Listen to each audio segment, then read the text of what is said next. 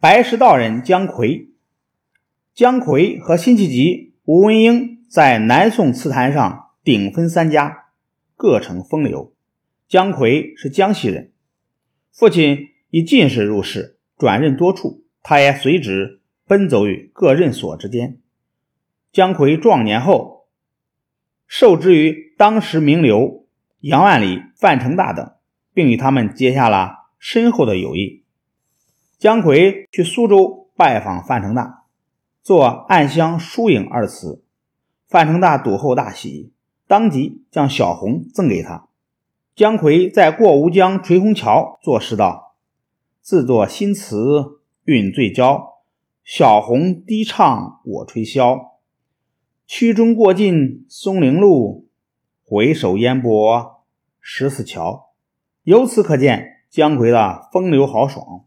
姜夔对词文、音乐和书法都有相当深厚的造诣，但真正让他在文坛上名垂千古的是他的词。姜夔用剑笔写柔情，情深韵盛。他的词大致有寄游、送别、怀归、伤乱、感遇、拥物六类。在这些作品中，或流露出。对时事的感慨，或慨叹自己身世的飘零和对意中人的思念。他善于用清丽淡雅的词句，构成一种清幽的意境，来寄托落寞孤寂的心情。用暗喻、联想等手法，赋予所拥对象以种种动人情态，将拥物和抒情完美的结合在一起。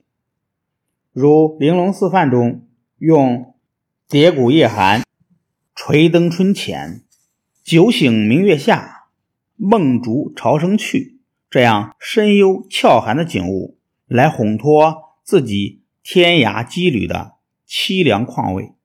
由于深谙音律，姜夔能够自度曲律，创作新调，因此在词作的语言上多用单行散句。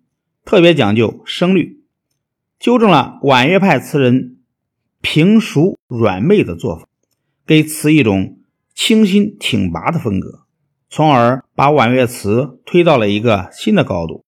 历来论姜词者，多举其“暗香疏影”二词，其实姜词中盛誉词者还有不少，如这首《扬州慢》：“淮左名都朱熹贾处，季安。”少住出城，过春风十里，尽荠麦青青。自胡马溃江去后，废石乔木，犹艳严冰。见黄昏，清角吹寒，都在空城。杜郎俊赏，算而今重蹈虚惊。纵豆蔻词工，青楼梦好，难复深情。二十四桥仍在。薄心荡，冷月无声。细品词味，不免觉得有词人自己淡淡的影子徘徊其中。姜夔的许多词都附有小序，如刚才的这首《扬州慢》：“春夕丙申之日，雨过微扬，夜雪初霁，荠麦迷望。入其城，则四顾萧条，寒水自闭，暮色渐起，五角悲鸣。”余怀怆然，感慨今夕，因而自度此曲。千言老人以为有蜀吏之悲也。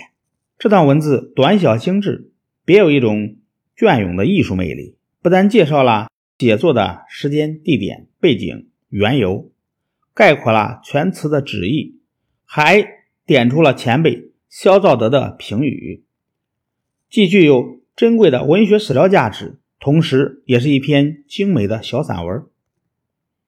对姜夔的词来说，许多小序就是词的有机组成部分，他们或交代词的写作背景，或论述词的音韵格律，或描摹当时的景物环境，都显得别出心裁。